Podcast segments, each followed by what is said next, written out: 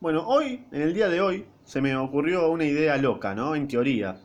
Después me di cuenta que llevándolo a la práctica o a cabo, eh, no sonaba tan loca la idea, ¿no?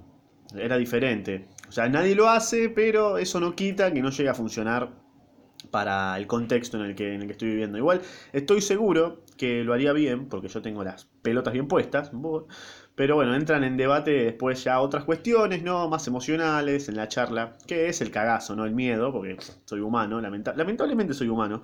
Eh, en este caso sería el miedo a lo desconocido, ¿no? Hacer algo en lo cual no hay referencia cercana, pero por una parte, pero que una parte de, de Gonzalo lo quiere experimentar.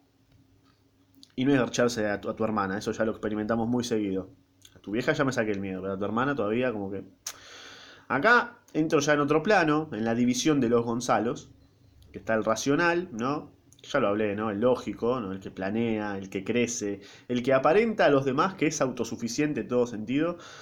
Y después está el otro Gonzalo que sabe que es, que sabe que es de esa forma, pero que no, no siente que lo explota en la plenitud que él quiere por cagazo justamente, como que sabe que esta parte, él sabe que es Maradona, pero solamente es un Maradona que da bien los pases, ¿viste? Que no se anima a encarar, no se anima a meter los goles, por miedo a perder la pelota, ¿no? Es un cagón del orto. Bueno, en este caso la pelota representaría eh, al supuesto control de la vida y capaz sigue siendo bilardista con intenciones opuestas, pero que nunca se anima a gambetear ni a meter los goles. Así que es un Maradona sin explotar.